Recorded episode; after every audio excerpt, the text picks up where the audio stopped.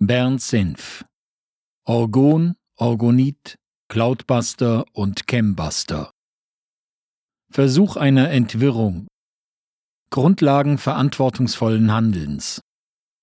Juni 2011 In letzter Zeit häufen sich bei mir die Anfragen in Bezug auf den möglichen Einsatz von Cloudbustern, Chembustern und Orgonit im Zusammenhang der Dürrebekämpfung, der Chemtrails bzw. der Neutralisierung von Störfeldern, von Handysendemasten und anderem. Einerseits ist das wachsende Interesse an diesen unkonventionellen Methoden der Umweltbehandlung erfreulich, andererseits gibt es im Internet zu diesen Themen und Begriffen ein hohes Maß an Verwirrung und blindem Aktionismus. Bisher habe ich auf entsprechende Anfragen mit persönlichen Schreiben oder Gesprächen reagiert.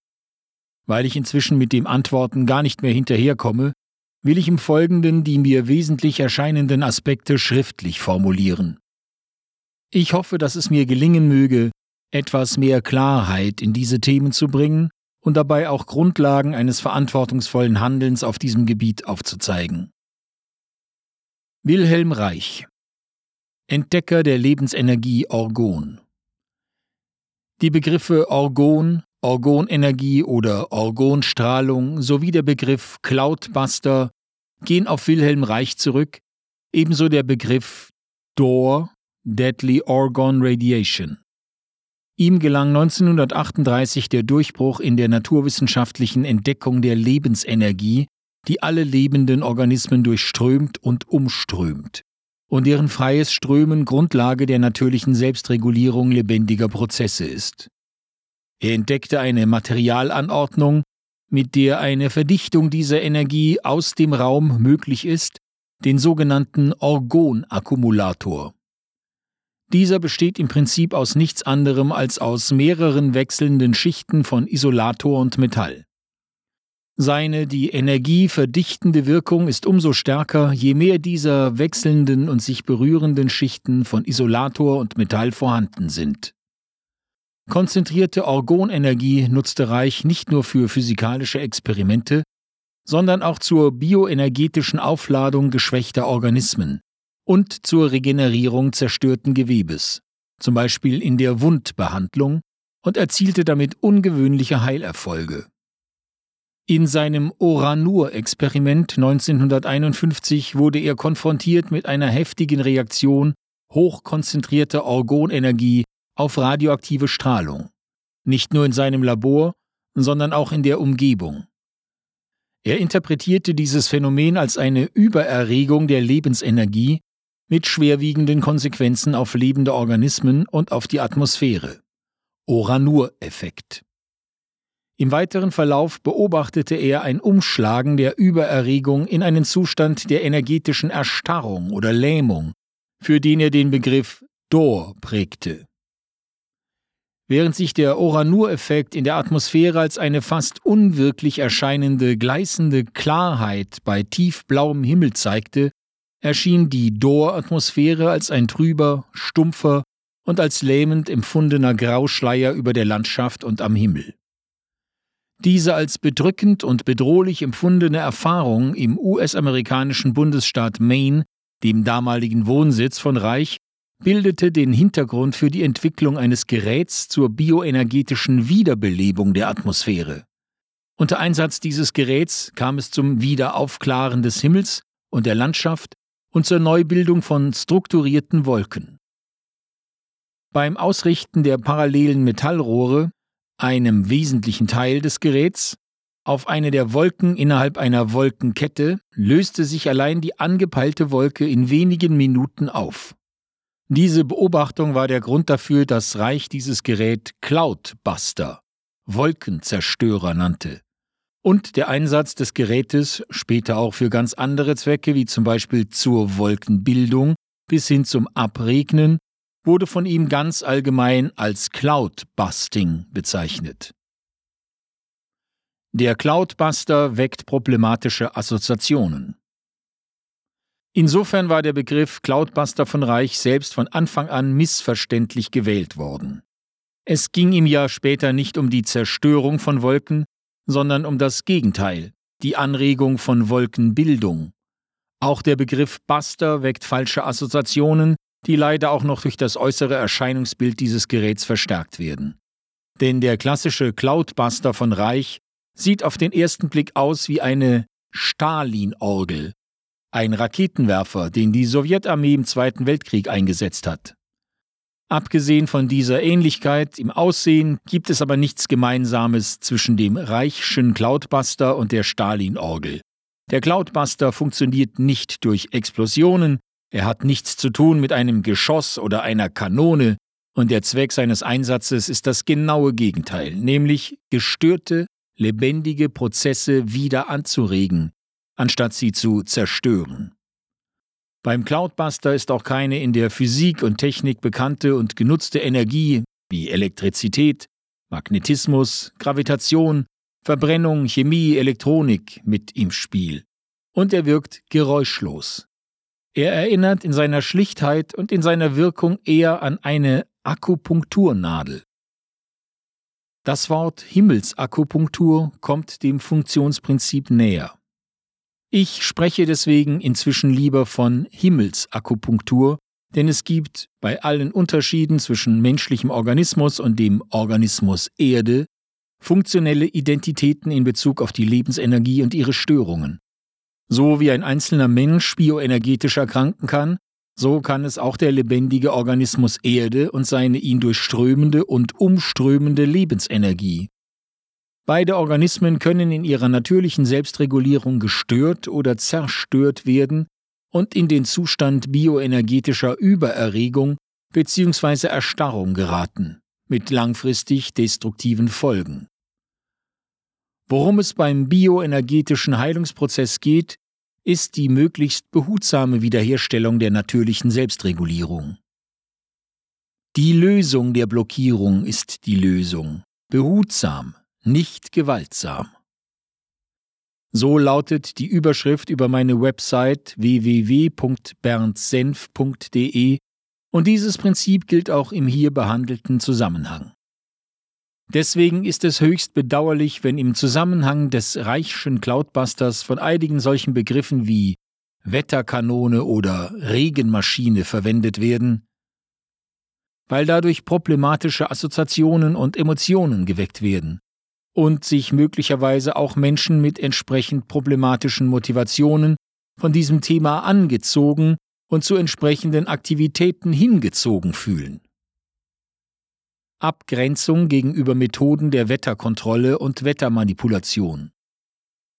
Es gibt ja mittlerweile eine Reihe von mehr oder weniger gewaltsamen chemischen und physikalischen Methoden der Wetterkontrolle und Wettermanipulation, wie zum Beispiel das Impfen von Wolken mit Silberjodid zum Zwecke des Abregnens, Cloud Seeding, oder die Erzeugung stehender Wellen, auch über große Entfernungen, und der lokalen Aufheizung von Erdregionen mit Hilfe der HARP-Technologie oder der Einsatz großer Ionengeneratoren zur Regenerzeugung. Und schließlich auch das Versprühen von Chemikalien aus Flugzeugen im Zusammenhang der Chemtrails. Mit all dem haben die Reichschen Methoden nichts gemein. Sie wirken auf orgonenergetischer Ebene deren Existenz ja bis heute von den herrschenden Wissenschaften und der herrschenden Technologie ignoriert oder geleugnet wird. Und sogar auch von den grünen Parteien, den Umweltorganisationen und den meisten Medien. Das, was die Welt im Innersten zusammenhält und zutiefst bewegt, die kosmische Lebensenergie, genau das ist aus dem patriarchal geprägten Weltbild der letzten paar Jahrtausende verbannt. Durch diese Ignoranz werden, bewusst oder unbewusst, weltweit die lebensenergetischen Funktionen in Mensch und Natur massiv gestört und zerstört, ohne dass dies bislang ein öffentliches Thema wäre. Bei den Reichschen Geräten, dem Orgon-Akkumulator wie dem Cloudbuster, handelt es sich nicht einfach um weitere Varianten von technischen Maschinen, sondern um Geräte, die direkt und unmittelbar auf die Funktionen der kosmischen Lebensenergie im wahren Sinne des Wortes Einfluss haben und auf der bioenergetischen Ebene wirken, auch wenn davon sekundäre Wirkungen auf stofflich-materieller Ebene ausgehen. Und diese Energie in der Atmosphäre und sogar im Universum ist die gleiche, die im Zusammenhang mit der Plasmabewegung in unseren Zellen die Grundlage unserer Emotionen bildet. Individuell unterschiedliche Reaktionen auf konzentrierte Lebensenergie. Das ist auch der Grund dafür, dass Menschen und übrigens auch Tiere und Pflanzen auf diese Geräte körperlich und emotional reagieren, und zwar jeweils unterschiedlich je nach ihrer individuellen Struktur von Charakter und Körperpanzer, deren Entstehung und Bedeutung Reich in seiner therapeutischen Arbeit so grundlegend erforscht hat. Während der eine Mensch, vielleicht aufgrund starker Panzerung, zunächst einmal gar nichts Ungewöhnliches in der Nähe dieser Geräte spürt, können bei einem anderen energetisch durchlässigen Menschen starke Körperempfindungen und Emotionen ausgelöst werden. Die Arbeit an der Auflockerung des eigenen Charakter- und Körperpanzers und an der Aufklärung der eigenen Emotionen ist deswegen ein wichtiger Bestandteil und eine wichtige Voraussetzung für die verantwortungsvolle Anwendung dieser bioenergetisch wirkenden Geräte und Methoden. So einfach diese Geräte aussehen, so tiefgreifend sind doch die Wirkungen, die von ihnen ausgehen, auf den eigenen Organismus wie auf die Umwelt. Behutsamer Umgang mit Orgongeräten. Weil das so ist, rate ich jedem, der mit diesen Geräten arbeiten oder Erfahrungen sammeln will, sich ganz behutsam an die Erfahrungen heranzutasten, die Dosierung und Anwendung auf niedrigem Niveau zu beginnen und nur ganz allmählich zu steigern und dabei immer wieder auf die Wirkungen und Nachwirkungen im eigenen Organismus und in der Umgebung zu achten. Und bei ersten Anzeichen einer Überdosierung erst einmal eine längere Pause einzulegen. Reich hatte schon darauf hingewiesen, dass ein längerer Aufenthalt in der Nähe eines im Einsatz befindlichen Cloudbusters starke körperliche und emotionale Irritationen hervorrufen kann und erst recht eine Berührung der Metallteile mit bloßen Händen. Daraus ergibt sich der dringende Hinweis, die Aufenthaltszeit in der Nähe des Geräts so kurz wie möglich zu halten und das Gerät, wenn es sein muss, nur mit dicken Gummihandschuhen zu berühren. Anders ausgedrückt, man sollte zu dem in Funktion befindlichen Gerät möglichst einen Abstand von 10 bis 20 Metern halten und es, soweit möglich, aus dieser Entfernung bedienen.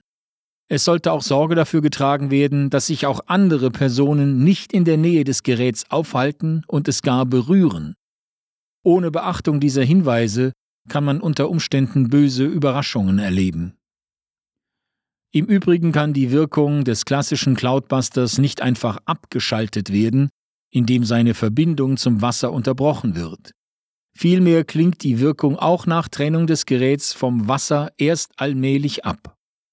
Deswegen ist es wichtig, die parallelen Rohre nach Beendigung des Einsatzes schräg nach unten in Richtung des Erdbodens auszurichten und das Gerät nicht in der Nähe von Plätzen lagern, an denen sich Menschen und Tiere längere Zeit aufhalten, also möglichst weit weg von Wohn- und Arbeitsbereichen. Aufmerksame Beobachtung der Wirkungen und Nachwirkungen. Auch aus anderen Gründen ist es wichtig, mit dem Einsatz eines solchen Geräts sehr behutsam umzugehen.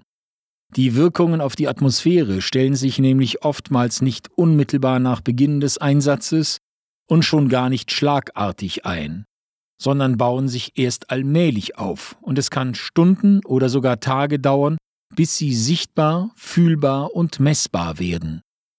Bei anfänglicher trüber und stumpfer Dor-Atmosphäre kann es zum Beispiel zur Herausbildung von gräulich-bräunlichen Schlieren kommen, zwischen denen allmählich mehr und mehr blauer Himmel zu sehen ist.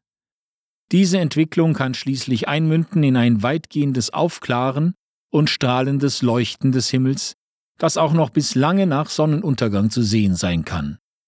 Es kann auch zu auffrischenden Winden, zu deutlicher Abkühlung und der Bildung weißer und klar strukturierter Wolken vor tiefblauem Himmel kommen, die sich schließlich zu einer geschlossenen und dann immer dunkler werdenden Wolkendecke verdichten und abregnen können. Manchmal und in manchen Gegenden braucht es dazu nur einen Einsatz von einer Viertel oder einer halben Stunde mit einer bestimmten Handhabung des Geräts und bei intensiver und einfühlsamer Beobachtung des Himmels und der Landschaft. Die Bedeutung der emotionalen Grundstimmung und Motivation. Eine liebevolle Hinwendung zur Natur und zur übernommenen Aufgabe scheint für die Wirkung der Methode eine wesentliche Rolle zu spielen. Hektik, Ego-Trips, ich bin der Größte oder ich habe den Größten oder kommerzielle Interessen, damit werde ich ganz viel Geld machen und andere problematische Grundhaltungen scheinen demgegenüber die Wirkung zu beeinträchtigen und negativ auf den Betreffenden zurückzuschlagen.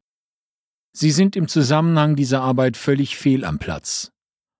Man sollte auch nicht versuchen, mit dem Einsatz dieser Geräte sich oder irgendjemanden etwas beweisen oder Skeptiker überzeugen zu wollen oder sich in irgendeiner Weise unter Druck zu setzen oder setzen zu lassen. Nach meinen Erfahrungen werden auch noch so eindrucksvolle Wirkungen den hartgesottenen Skeptiker nicht überzeugen, sondern im Gegenteil seine Abwehrhaltung eher noch verstärken.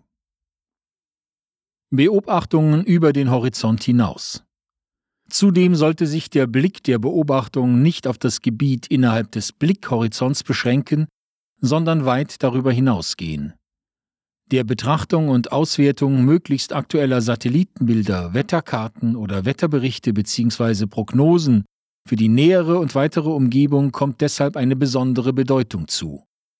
Im Internet gibt es inzwischen hervorragende Wetterdienste, zum Beispiel www.wetteronline.de oder www.wunderground.de oder unter dem Stichwort aktuelle Satellitenbilder viele andere mehr. Für die Arbeit ist es ganz wichtig, sich nach und nach mit ihnen vertraut zu machen und auch aus dieser Perspektive ein tieferes Verständnis des Wettergeschehens und seiner Veränderungen zu entwickeln. Deswegen sollte in der Nähe des Einsatzortes eine Internetverbindung zugänglich sein und die entsprechenden Satellitenbilder, Wetterkarten und Wetterdaten sollten möglichst gespeichert werden.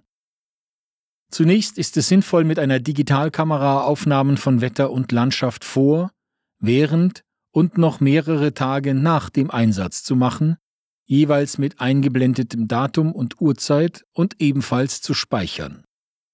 Oder man greift auf Bilder von Webcams im Internet in der Nähe des Einsatzortes zurück, die man mit einer Suchmaschine, Stichwort Webcams plus Ortsangabe, finden kann.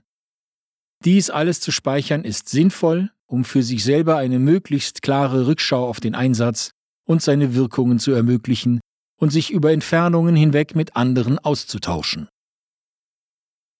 Wichtige Voraussetzungen für eine vertrauensvolle Energiearbeit. Das sind jetzt schon eine ganze Menge von Voraussetzungen für einen verantwortungsvollen Umgang mit diesen Geräten und Methoden.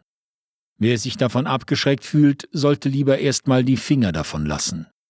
Keinesfalls sollten die Geräte wie ein großes Spielzeug benutzt werden, mit dem man auf eigene Faust nach Lust und Laune herumspielen und sich vor anderen interessant machen kann, womöglich nichts ahnend, was damit bewirkt werden kann.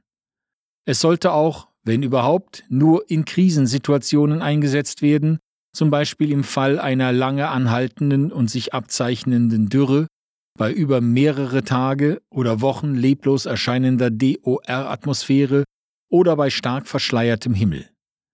In Gegenden mit einem über Jahrzehnte hinweg üblichen Wechsel zwischen Regen- und Trockenzeiten sollte nicht gegen den Rhythmus der Natur gearbeitet werden, also nicht während der üblichen Trockenzeiten, sondern eher zu Beginn der früher üblichen Regenzeiten, falls sich das erneute Ausbleiben von Regen abzeichnet mit der Natur bewegen, nicht gegen sie. Dieser Satz von Viktor Schauberger gilt auch in diesem Zusammenhang. James de Mio, der sehr viel Erfahrung mit dem Einsatz des Reichschen Cloudbusters hat, auch in Projekten zur Dürrebekämpfung, veröffentlichte schon vor ungefähr 20 Jahren einen längeren Artikel mit dem Titel So, du willst also einen Cloudbuster bauen. Darin hatte er eindringlich vor einem leichtfertigen und ahnungslosen Umgang mit diesen Geräten gewarnt, und diese Warnungen sind auch heute noch absolut ernst zu nehmen. Eigene Erfahrungen mit bioenergetischer Dürrebekämpfung Ich selbst habe an mehreren Projekten von James DeMio teilgenommen und mich von der fast unglaublichen und eindrucksvollen Wirkung seiner Arbeit überzeugen können, so zum Beispiel in Namibia 1993 und in Eritrea 1994. In beiden Ländern konnte unter Einsatz dieser Methoden eine verheerende Dürre überwunden werden. Es kam, entgegen allen Prognosen, zu ergiebigen Regenfällen und die Natur konnte sich wieder erholen. Beide Länder habe ich einige Jahre später noch einmal besucht und die vorher völlig ausgedörrte Landschaft war wie verwandelt. Alles war wieder grün geworden, vorher ausgetrocknete Seen und Flüsse waren wieder reichlich mit Wasser gefüllt und die durch Dürre stark dezimierten Tierbestände hatten sich wieder regeneriert. In meinem Buch Die Wiederentdeckung des Lebendigen habe ich darüber einiges berichtet. Auf meiner Website finden sich zudem unter der Rubrik Integrale Umweltheilung viele Beiträge über die Arbeit von James DeMio. Das Projekt Orop Israel 1991 und das Projekt Orop Eritrea 1994 bis 1999 hat DeMio selbst ausführlich dokumentiert, letzteres in seiner Zeitschrift Heretics Notebook. Mit Ausnahme von Eritrea, wo die damalige Regierung eine gewisse Aufgeschlossenheit gegenüber diesen Methoden gezeigt und das Projekt über mehrere Jahre hinweg auch in bescheidenem Umfang unterstützt hat, gab es ansonsten keinerlei positive Resonanz oder Reaktion von Seiten offizieller Stellen oder von etablierten Wissenschaftlern. In Eritrea gab es stattdessen eine feindselige und völlig unsachliche Attacke eines amerikanischen Gastprofessors, die in der These gipfelte, De Mio und sein Team seien New Age Imperialisten, die den Ländern der dritten Welt mit ihrer Charlatanerie nur das Geld aus der Tasche ziehen wollten. Das 2003 auf den Weg gebrachte Projekt Wüstenbegrünung durch integrale Umweltheilung in Algerien www.desert-greening.com hat darüber hinaus gezeigt, dass der kombinierte Einsatz bioenergetisch wirkender Methoden zur Belebung der Atmosphäre, des Bodens, des Wassers und der Pflanzen fast Unglaubliches bewirken kann. In wenigen Jahren hat sich Wüste am Nordrand der Sahara in fruchtbares Land verwandelt. Dieses Projekt wurde übrigens wesentlich angeregt durch die Teilnahme von Majid Abdelaziz, dem Begründer und Leiter dieses Projekts, an meiner Veranstaltungsreihe über Wilhelm Reich in Berlin, die auf 16 dreistündigen DVDs ins Internet gestellt wurde sowie durch mein Buch Die Wiederentdeckung des Lebendigen. Orgonit und Chembuster Cloudbuster nach Don Croft Seit etwa zehn Jahren machte im Internet mehr und mehr Don Croft aus den USA von sich reden, der sich als ein großer Bewunderer und Kenner von Wilhelm Reich ausgab. Er beanspruchte für sich die Geräte und Methoden von Reich, um wesentliche Aspekte weiterentwickelt und verbessert zu haben.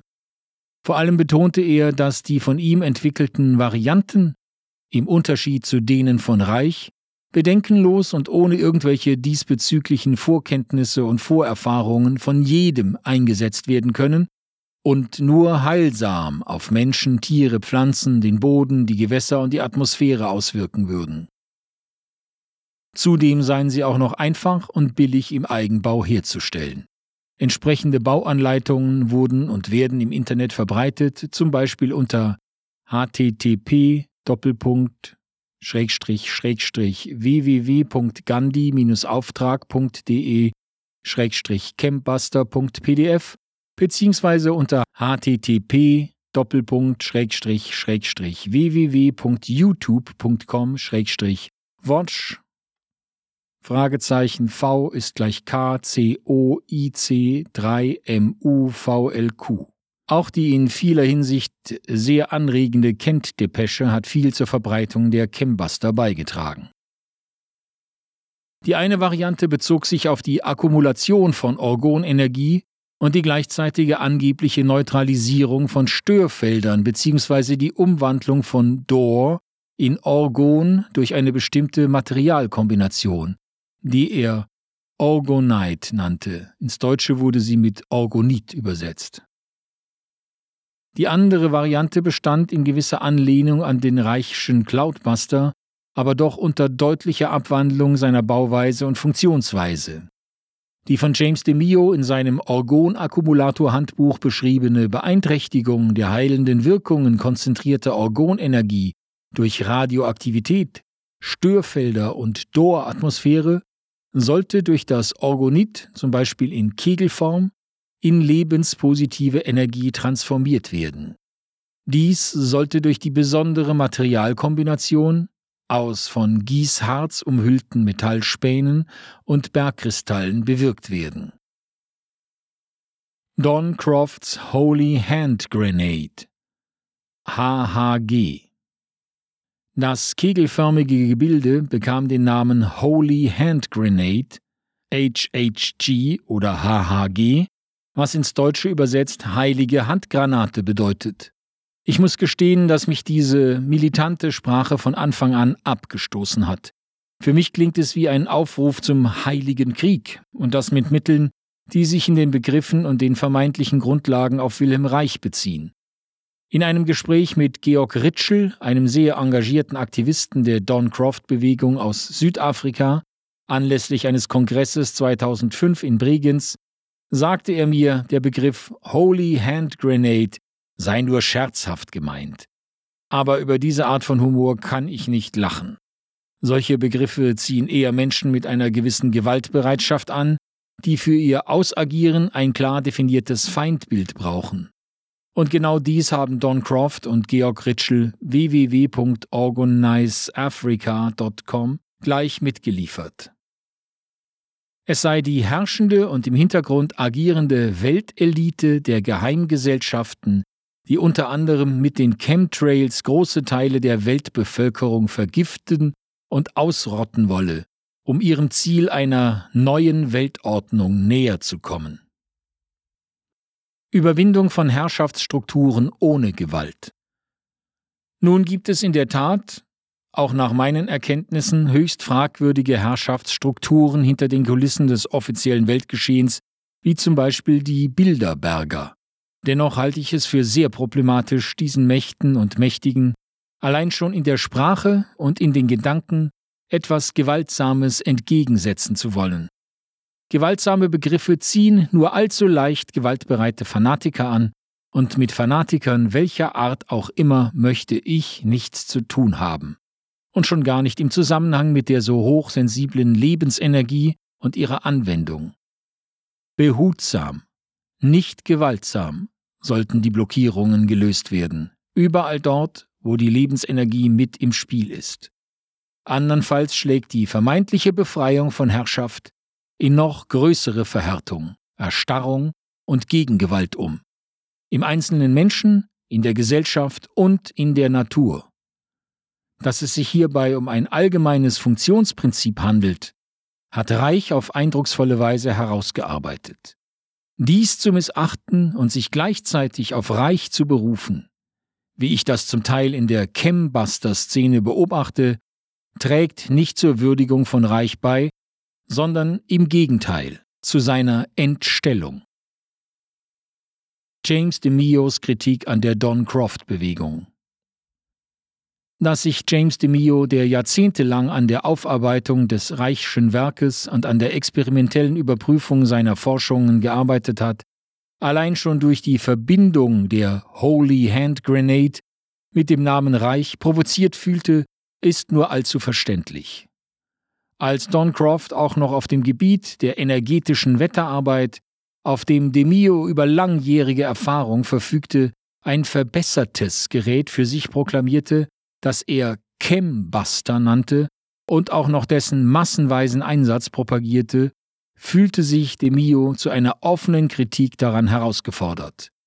http Doppelpunkt Schrägstrich Schrägstrich www.orgonlab.org Schrägstrich chemtrails.htm Daraus entwickelte sich eine Kontroverse zwischen ihm und Don Croft bzw. der Chembuster-Szene, die zu einer weitgehenden Verhärtung der Fronten führte. Ich selbst befinde mich in dieser Kontroverse zwischen beiden Stühlen und kann sowohl der einen wie der anderen Seite zum Teil etwas abgewinnen, zum anderen Teil habe ich aber gegenüber beiden Seiten auch grundsätzliche Vorbehalte. Crofts Orgonit und Reichs Orgonakkumulator ORAC Zunächst will ich auf das Orgonit eingehen, das übrigens nicht nur in Form von Kegeln gegossen wird, sondern mittlerweile auch in allen möglichen anderen Formen, Designs und Größen. In der Form eines Zylinders bildet es auch, zusammen mit einigen Ergänzungen, den Sockel des Chembusters. James DeMio meint, dass diese Orgonitkörper mit dem Reichschen Orgonakkumulator nichts zu tun haben und bezweifelt auch deren energieakkumulierende und heilsame Wirkung. Die Bezeichnung Orgonit in deutlicher Anlehnung an den Reichschen Begriff Orgon sei insofern Unsinn und Irreführung, die zudem noch den Namen Reich mit der chaotischen Szene um Doncroft in Verbindung bringe und dem Reichschen Werk auf diese Weise schade http www.orgonlab.org orgonnonsense.htm Ich sehe das zum Teil etwas anders. Das Wesentliche für die Wirkung eines Orgonakkumulators, ORAC, sind wechselnde Schichten von Isolator und Metall, mit denen bei manchen Varianten, zum Beispiel beim großen Kastenakkumulator, ein Raum umbaut wird.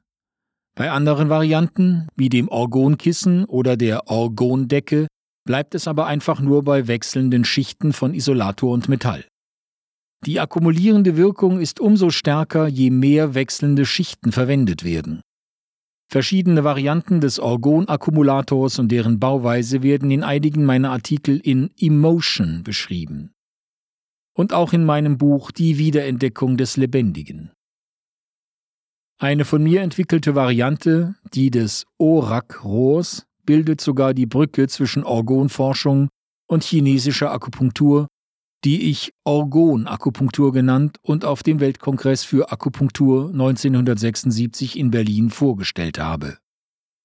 Entscheidend für die akkumulierende Wirkung des ORACs scheint zu sein, dass es Grenzflächen zwischen Isolator und Metall gibt.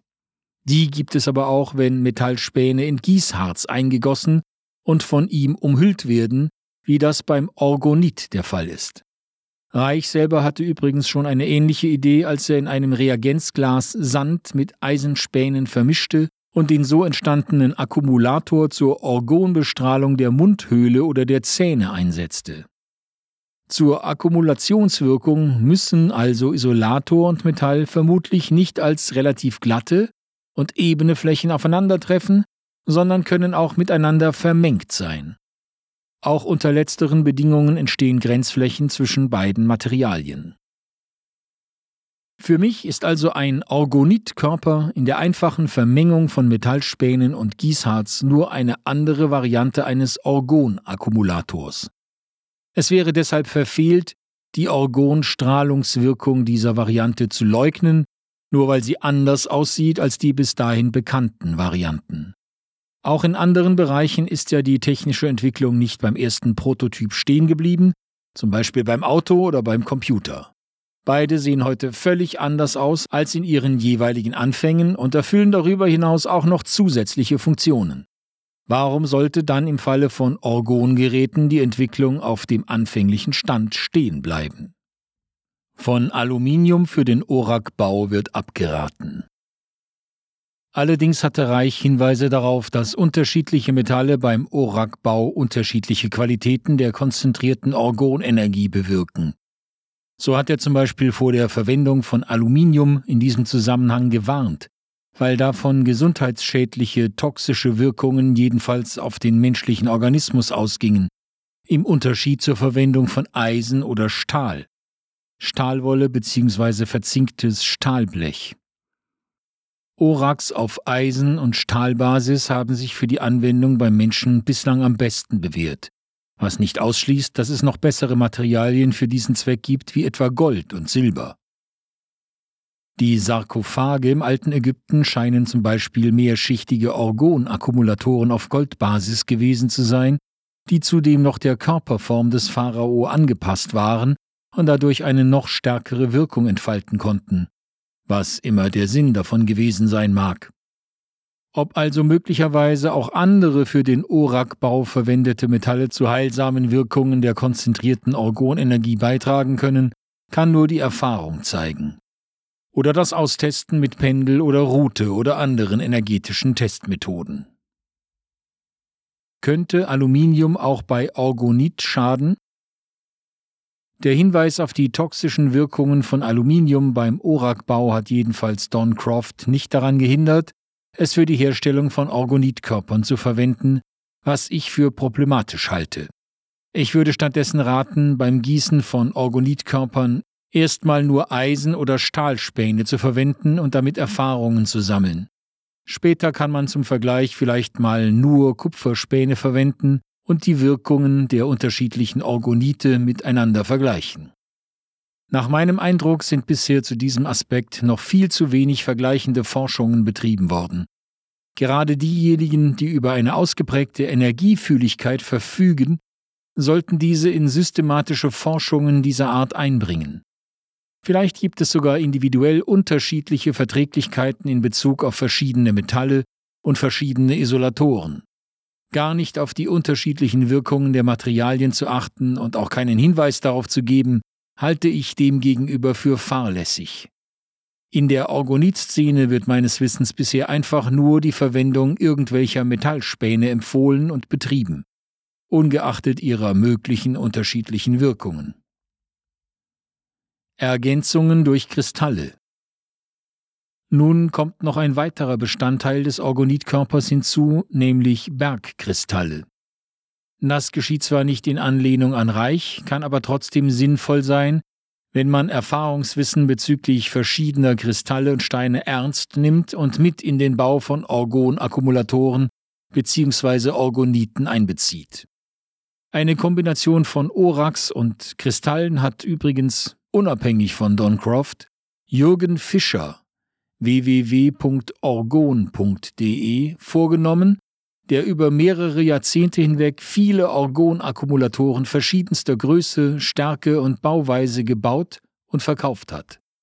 Darunter befinden sich auch der von ihm sogenannte Engel-Akkumulator, eine Kombination von klassischem Orak mit Rosenquarzen, die eine Art reinigende Wirkung auf das durch Dor und andere Störfelder beeinträchtigte Energiefeld haben sollen und wohl auch subtile Kanäle der spirituellen Wahrnehmung öffnen können. Ergänzung durch Spirale. Manchmal sind in Orgonitkörpern auch noch Kupferspiralen integriert, was für mich in Anlehnung an Viktor Schauberger und auch an Reich durchaus Sinn machen kann.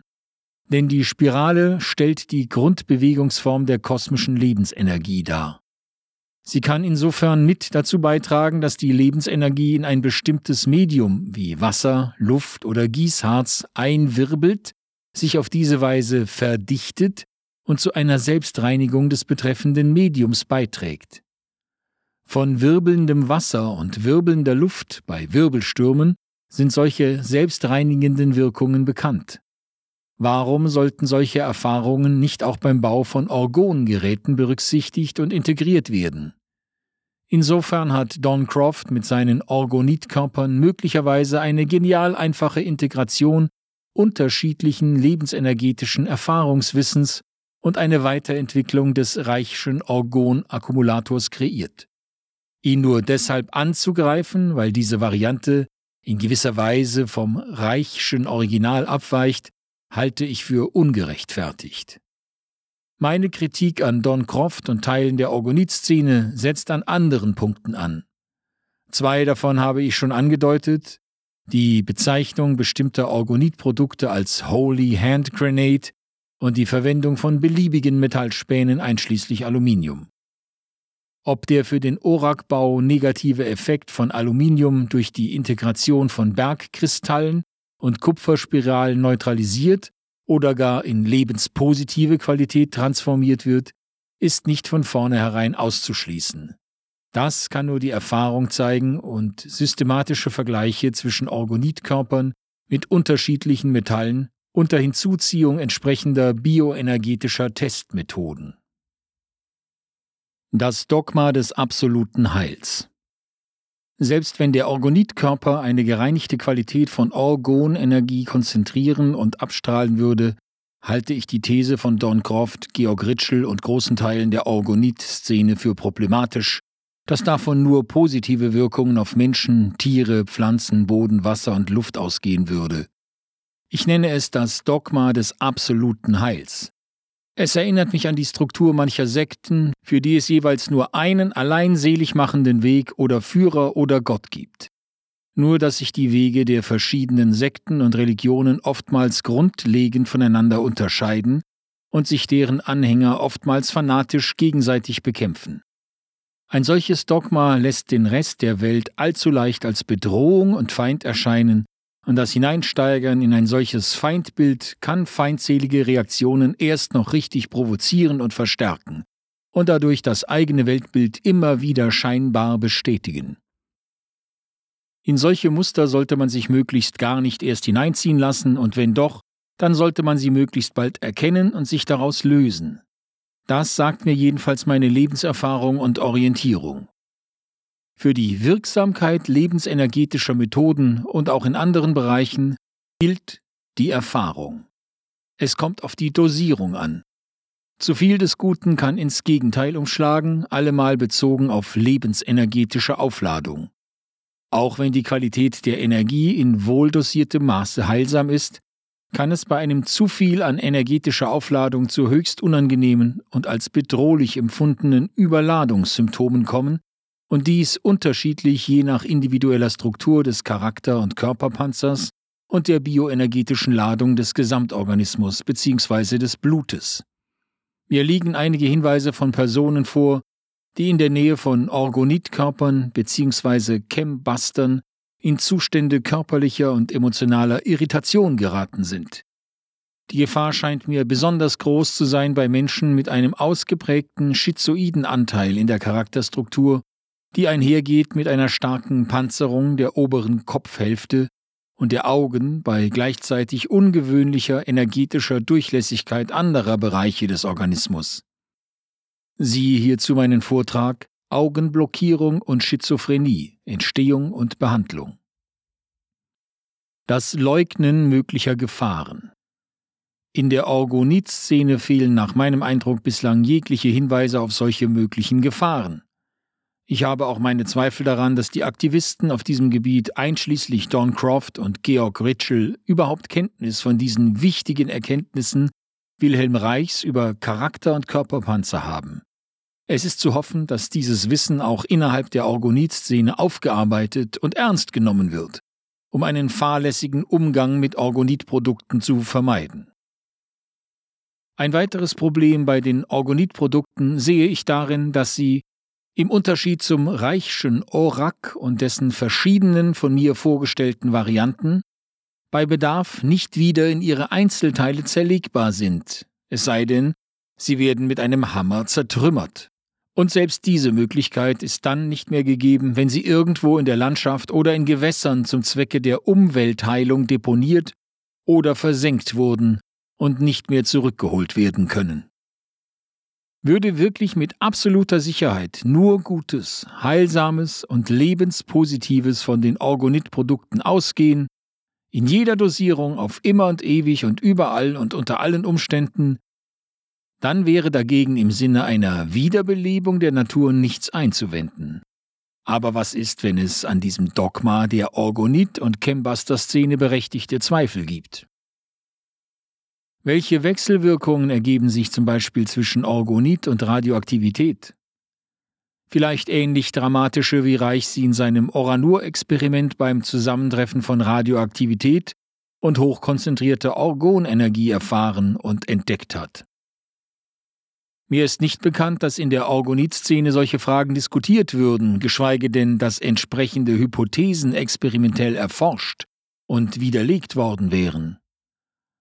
Sollten Orgonit-Produkte ähnlich auf Radioaktivität reagieren wie ein starker Orak, dann wäre es dringend geboten, das Zusammentreffen von Radioaktivität und Orgonit zu vermeiden. Und wo es sich nicht vermeiden lässt, wie zum Beispiel bei plötzlich auftretenden nuklearen Katastrophen wie Tschernobyl und Fukushima, dann müssen die Orgonitprodukte schnellstmöglich in ihre Einzelteile zerlegt werden, damit die akkumulierende Wirkung und der Oranur-Effekt wieder abklingen können. Als ich 1995 Georg Ritschl auf diese möglichen Gefahren ansprach, wusste er gar nicht, was mit dem Oranur-Effekt gemeint war. Er hatte bis dahin vom Oranur-Experiment überhaupt noch nichts gehört oder gelesen. Und auch Jahre danach hatte ich auf seiner Website www.organizeafrica.com den Eindruck, dass er diese ernst gemeinten Hinweise nicht aufgegriffen und in irgendeiner Weise bei seinen Aktivitäten berücksichtigt hätte. Im Gegenteil. Gifting. Der Feldzug der ätherischen Krieger.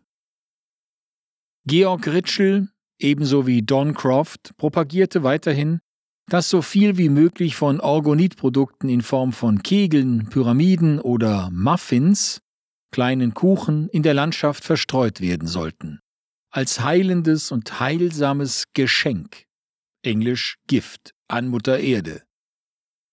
Aus dieser Aufforderung hat sich über die ganze Welt, vermittelt über das Internet, eine wachsende Bewegung gebildet, die sich unter anderem auf der Website www.ethericwarriors.com, deutsch ätherische Krieger, präsentiert wo die Aktivisten auch ihre diesbezüglichen Erfahrungen miteinander austauschen.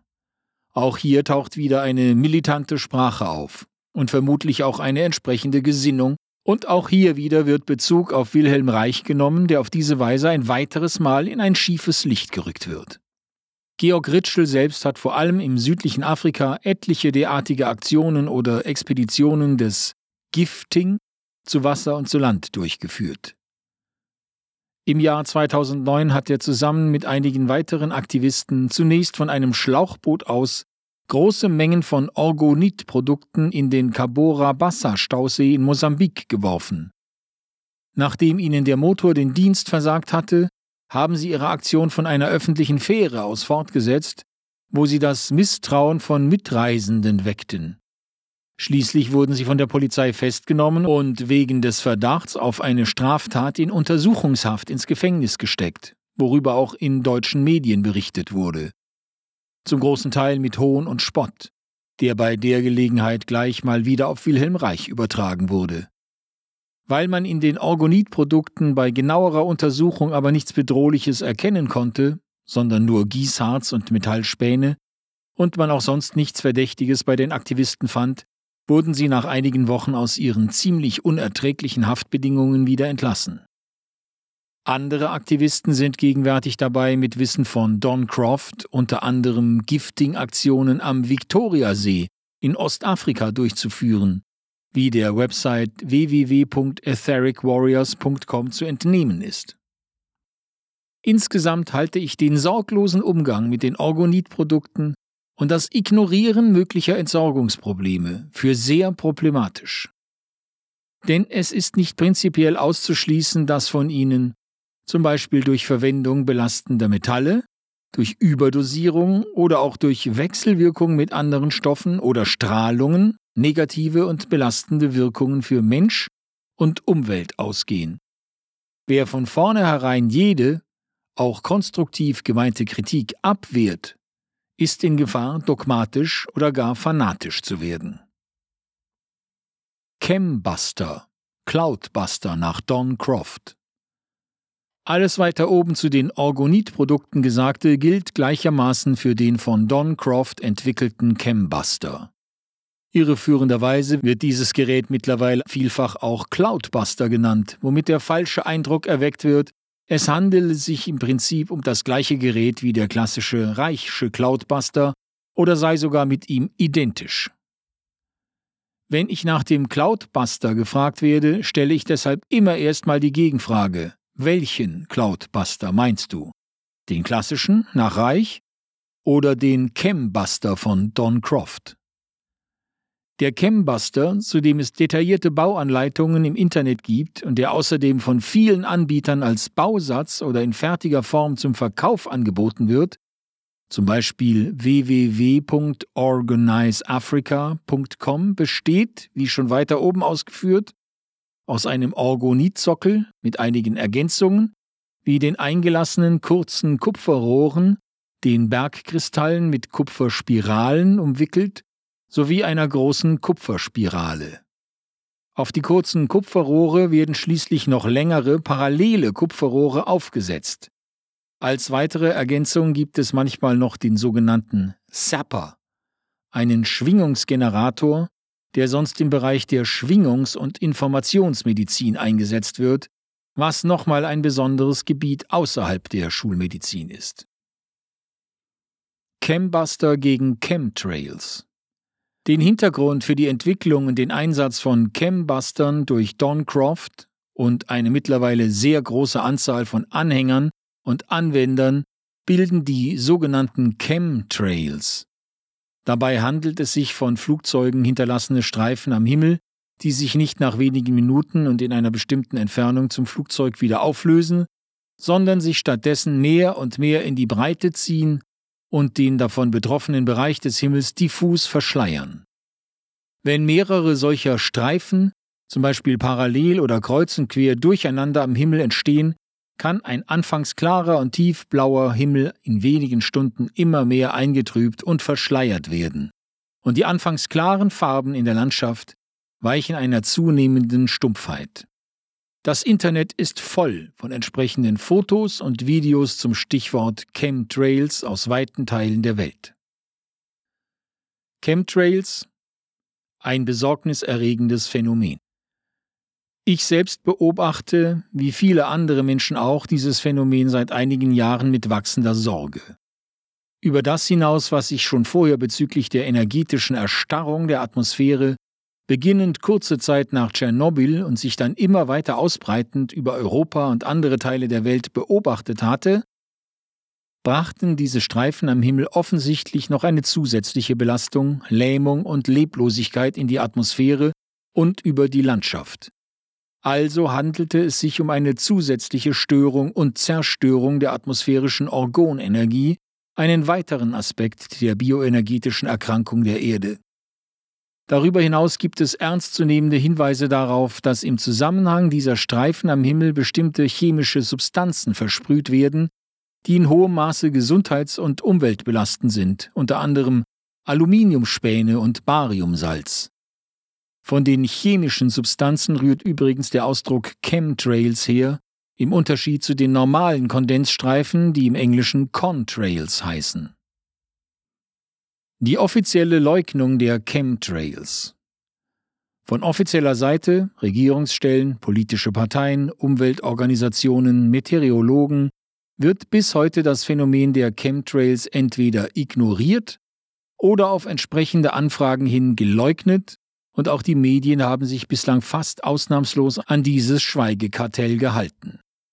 Trotzdem wurde mittlerweile bekannt, dass es schon vor Auftreten der Chemtrails bereits ein Patent gab, das Welsbach-Patent, das das Versprühen bestimmter feinster Partikel in die Atmosphäre beinhaltete. Der Zweck der Übung soll im Aufbau eines globalen Schutzschildes zur Reflexion der Sonneneinstrahlung auf die Erde liegen um der angeblichen globalen Erwärmung entgegenzuwirken. Außerdem wurde bekannt, dass es eine internationale Konferenz zum Thema Geoengineering gab, auf der über den Einsatz dieser Methode ernsthaft diskutiert wurde.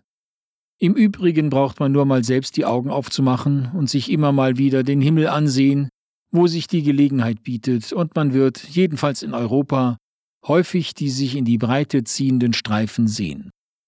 Nach offizieller Version handelt es sich dabei um ganz normale Kondensstreifen, die Flugzeuge in bestimmten Höhen und bei bestimmten Wetterlagen am Himmel hinterlassen. Alle darüber hinausgehenden Interpretationen seien reine Verschwörungstheorien. Die Mauer des Schweigens und Leugnens beginnt zu bröckeln. Was die Medien anlangt, gibt es mindestens eine rühmliche Ausnahme, die das Schweigen gebrochen hat eine Sendung von NTV mit dem Titel HARP und Chemtrails vom 4. Februar 2011. Ein offener Brief des Rechtsanwalts Dominik Storr an Bundeskanzlerin Angela Merkel im Auftrag einer Bürgerinitiative Sauberer Himmel trägt vielleicht dazu bei, das Thema Chemtrails mehr und mehr zu einem öffentlichen und politischen Thema werden zu lassen, was ich selbst für absolut notwendig halte. Das Leugnen von Chemtrails durch James DeMio.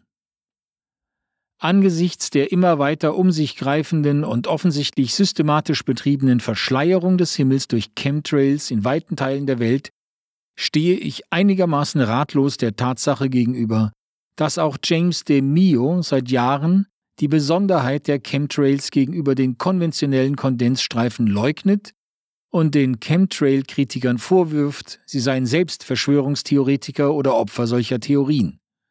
In ähnlicher Weise verfährt er übrigens mit Leuten, die die offizielle Version vom 11. September 2001 grundsätzlich in Frage stellen, obwohl es mittlerweile mehr als genügend Gründe und Begründungen dafür gibt, daran zu zweifeln, wie zum Beispiel das Video Lose Change zeigt. Mit dieser Position hat sich De Mio schon vor vielen Jahren sehr weit herausgelehnt und ist meines Wissens bis heute nicht davon abgerückt, obwohl die Phänomene immer bedrückender und die Beweise für die Chemtrail-Belastungen immer erdrückender werden. Hier und da hat er aufgezeigt, dass es sich bei einigen Fotos um Fälschungen oder computermanipulierte Fotomontagen handelt, beziehungsweise um nachweisbare Fehlinterpretationen aber derartiges kennt man auch aus anderen Zusammenhängen, wie zum Beispiel der Diskussion um die Kornkreise oder um UFOs.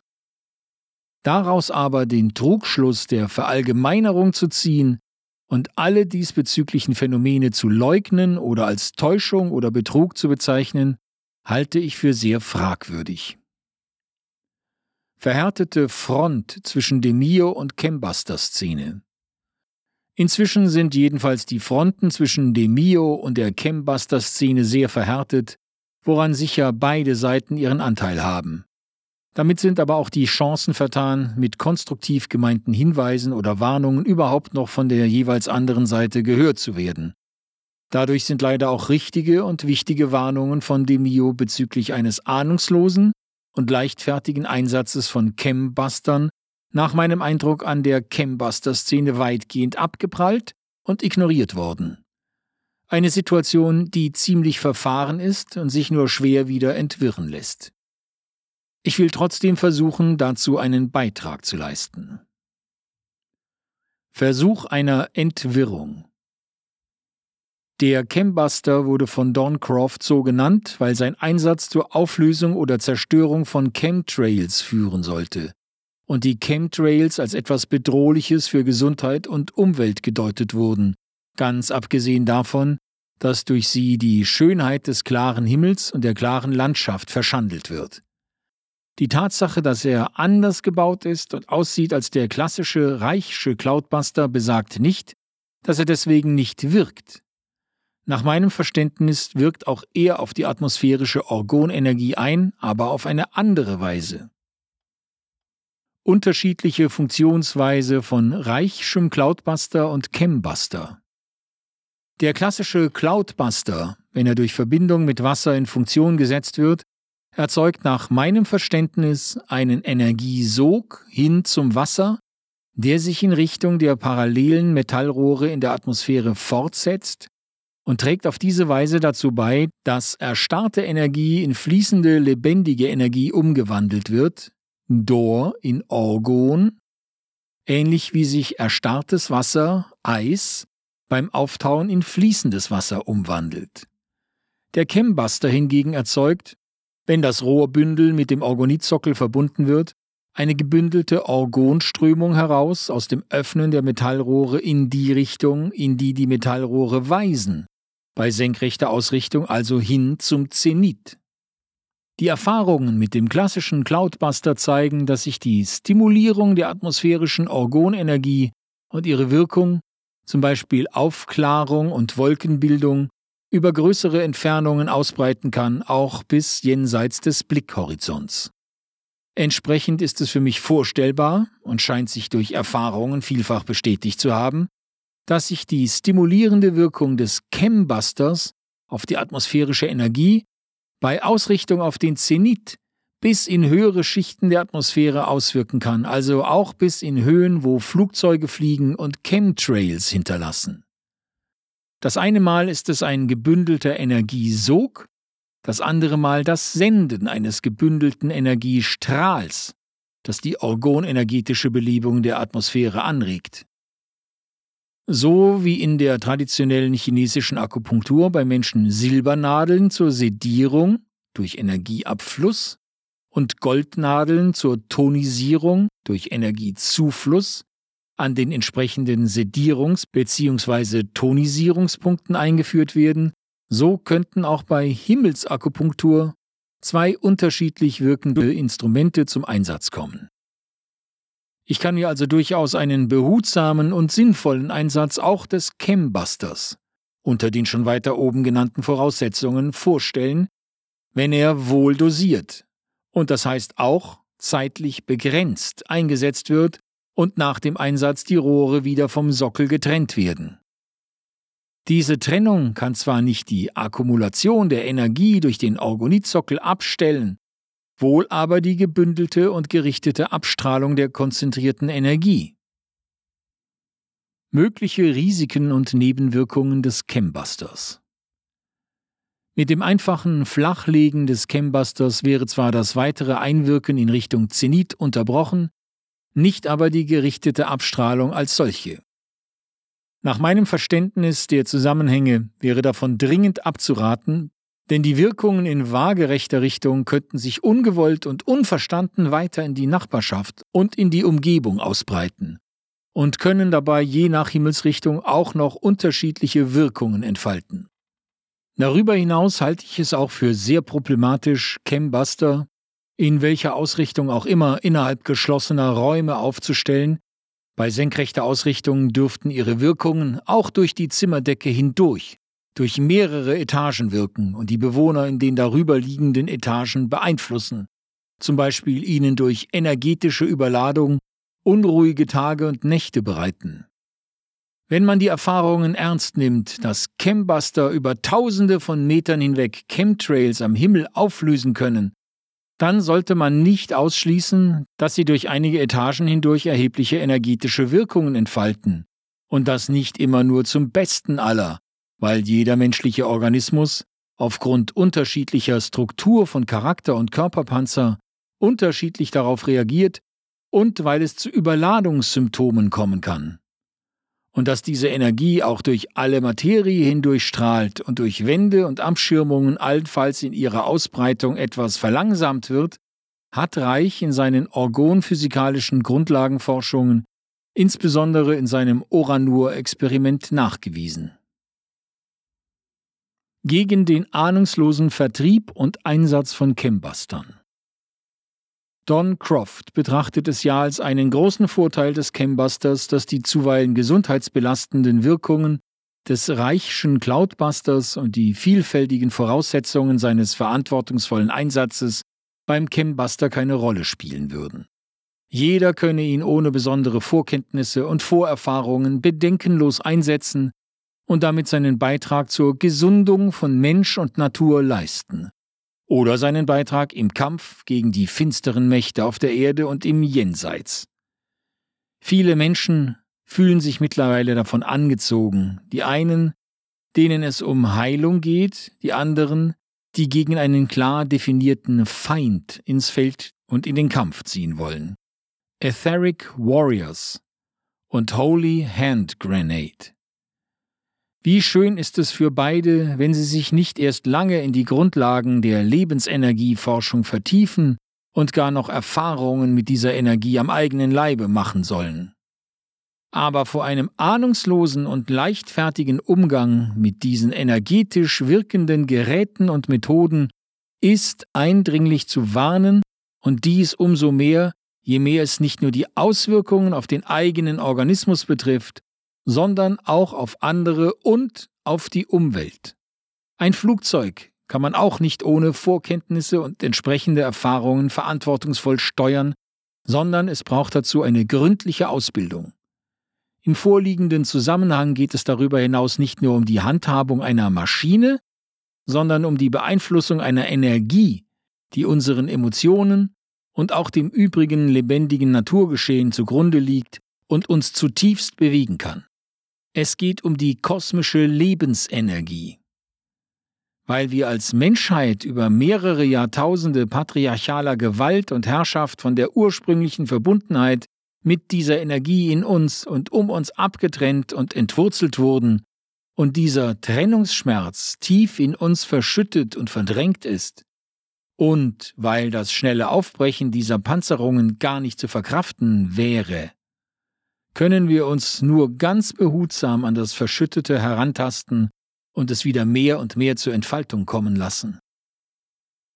Vorsicht und Behutsamkeit, auch mit dem Reichschen Cloudbuster. Eine entsprechende und sogar noch größere Vorsicht ist geboten bezüglich des Einsatzes des klassischen Reichschen Cloudbusters.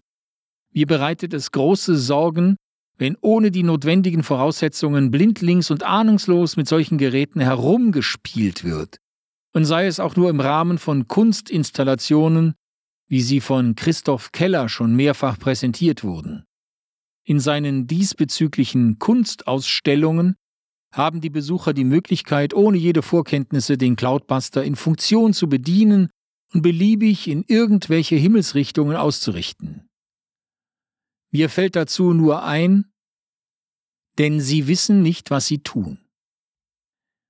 Das gilt natürlich auch für den ahnungslosen Einsatz von Cloudbustern außerhalb von Kunstausstellungen, der nach meinem Eindruck in den letzten Jahren immer mehr um sich greift.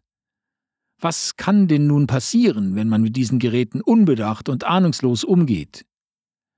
Die Reaktionen der Atmosphäre können zum Beispiel zu heftig werden und es können womöglich Unwetter entstehen. Oder die Wirkung kann beim Chembuster darin bestehen, dass nicht nur Chemtrails aufgelöst werden, sondern auch Wolken.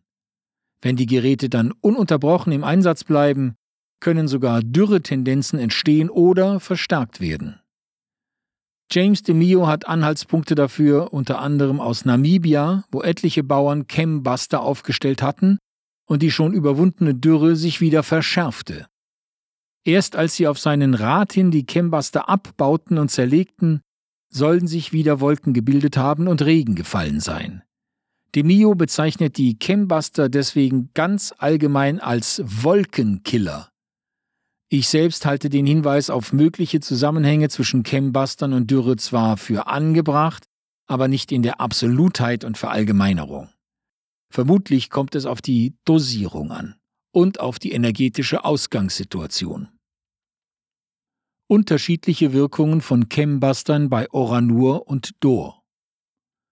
Es könnte zum Beispiel sein, dass die Chembuster in einer Oranur-Atmosphäre mit ihrer ununterbrochenen Stimulierung der atmosphärischen Energie den Oranur-Effekt noch verstärken und damit einer Wolkenbildung entgegenwirken. In einer energetisch erstarrten Dor-Atmosphäre hingegen könnten sie andere Wirkungen hervorrufen, zum Beispiel eine energetische Belebung, eine Aufklärung, Wolkenbildung und sogar ein Abregnen. Aber auch wenn solche Wirkungen beobachtet werden, ist davon abzuraten, die Geräte dauerhaft und ununterbrochen stehen zu lassen. Wie gesagt, zu viel des Guten kann ins Gegenteil umschlagen. Man kennt etwas Ähnliches aus menschlichen Gefühlen, denen ja die gleiche Energie zugrunde liegt. Eine zärtliche und liebevolle Berührung eines geliebten Menschen im richtigen Moment kann wunderschöne Gefühle auslösen. Ein ständiges Herumfummeln zur unpassenden Zeit lässt demgegenüber Widerwillen und Abneigung entstehen. Selbst in der Akupunkturbehandlung käme niemand auf die Idee, möglichst viele Akupunkturnadeln zu setzen und dauerhaft im Körper stecken zu lassen. Die Behandlungskunst besteht vielmehr darin, mit möglichst wenig Nadeln an den richtigen Punkten zur richtigen Zeit und mit einer angemessenen und begrenzten Behandlungszeit einen Prozess der Selbstheilung anzuregen. Das angemessene Maß in der energetischen Behandlung des Himmels oder der Atmosphäre herauszufinden, setzt eine intensive Beobachtung innerhalb des Blickhorizonts und mit Satellitenbildern und Wetterberichten über den Horizont hinaus voraus. Hinzu kommen sollte ein emotionaler und liebevoller Kontakt zum Naturgeschehen im Zusammenhang mit dieser Arbeit und eine Hingabe an die verantwortungsvolle Aufgabe. Liebe, Arbeit und Wissen sind die Quellen unseres Lebens. Sie sollen es auch bestimmen. Wilhelm Reich